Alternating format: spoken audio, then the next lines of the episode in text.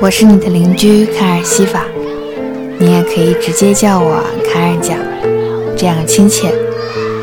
那这是我家，日落大道一百一十七号，老房子了，花园也不怎么打理，花花草草总是往外头探脑袋。他们和我一样，都自在惯了，有事儿没事儿都来家里玩儿。哪怕隔着篱笆聊会儿咱这条老街上好不热闹的琐碎日常，说定了，拉钩上吊一百年不许变。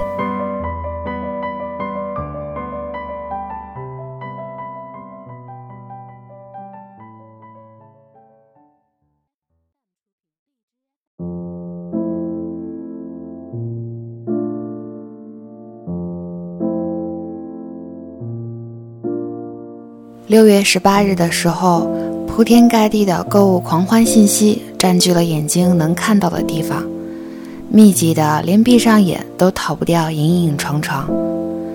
本来就没有什么需求，也没有什么特别能被激发的欲望，想来想去也只有书，以及突然想添置的办公室零食。为什么要买零食呢？也许是突然意识到钱真的很重要。虽然我的工资水平的涨落完全和是否勤奋努力不相关，但我始终还记挂着要好好干活，有所期待，这才说得过去。不然活着多没意思啊！那就让零食赶走倦怠，让工作填满生活吧。只有这样，每个月到卡上的工资用起来才不心虚。往后和宝宝说起妈妈工作时有多努力，也算有理有据，不怕难为情。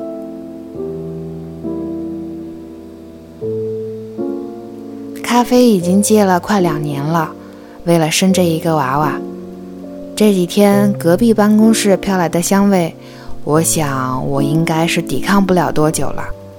心里有一个声音在呐喊：“投降吧！”嗯，好吧。等我翻翻黄历，挑个好日子就投降了。咖啡因的召唤，我还是从善如流吧。咖啡对我来说是不会上瘾的，这一生唯一上瘾的只有书吧。咖啡又算什么呢？世界很大，去走走，去看看，需要好多条件同时成立。我现在没时间，往后有时间，兴许又缺钱。什么都不缺的时候，估计又少了个伴儿。毕竟一个人在路上，有太多的不方便和危险。想想还真丧，这个世界没有教会我该怎么管束自己停不下来的思绪呢。我在六月十八日那天买了好多打了好多折的书，等着他们分两批从北京来到这个四线小县城。带着雾霾的气息，以及帝都睥睨天下的傲气，以抚慰我没办法加入北上广大军的、无法真正平息的失落的心情。那还不如有点购物的欲望呢，有的话就可以用来抵消掉对梦想、对那些迷之大城市的痴恋。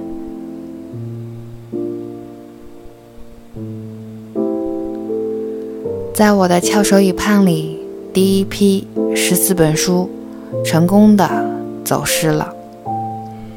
那一个快递里面有来自北京的、西北的、台湾的、韩国的、日本的、美国的、澳洲的问候呢。我痴痴的等啊等，等到快递小哥说我的快递好像弄丢了。来，小哥，我很想和你交个朋友啊，来吧。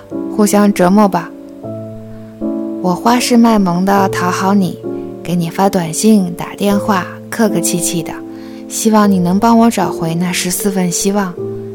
你也是很配合，在电话里很乖很乖的分析他们很有可能去错了哪些地方。都是好脾气的人啊，即使丢了，我也不会让你多赔偿的，帮我把这十四份希望再重买一遍吧，也就原谅你了。爱看书的人都是理想伴侣吧，又安静又好脾气。至于吵架是什么，切，才不愿意多废话呢，不懂就算了。这是我的一些变化，我觉得其实也很可爱啊。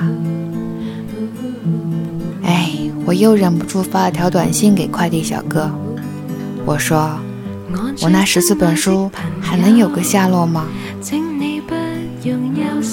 万幸，经过一周的折腾，我的书全都失而复得了。卡尔在片刻的微信公众号开设了专栏，叫做“你是即将到来的好日子”，讲述的是卡尔当妈妈之后的故事，欢迎大家来收听。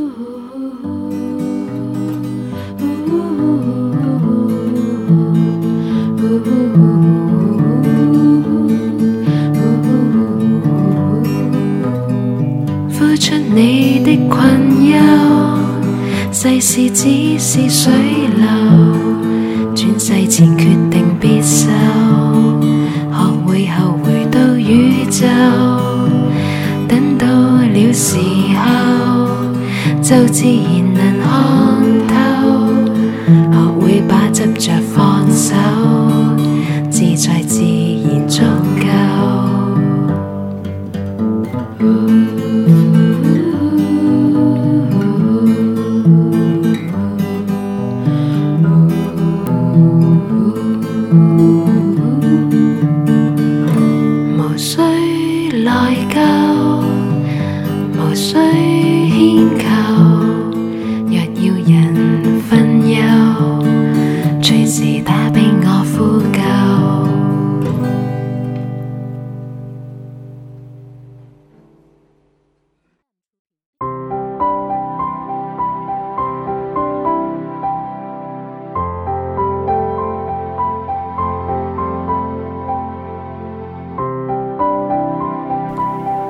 天不早了，要不来我家吃饭？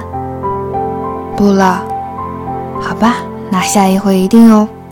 反正离得近，记得多来串门儿。我是邻家卡尔讲，喜欢我的节目吗？感觉快乐你就点点赞。有什么想对卡尔说的话吗？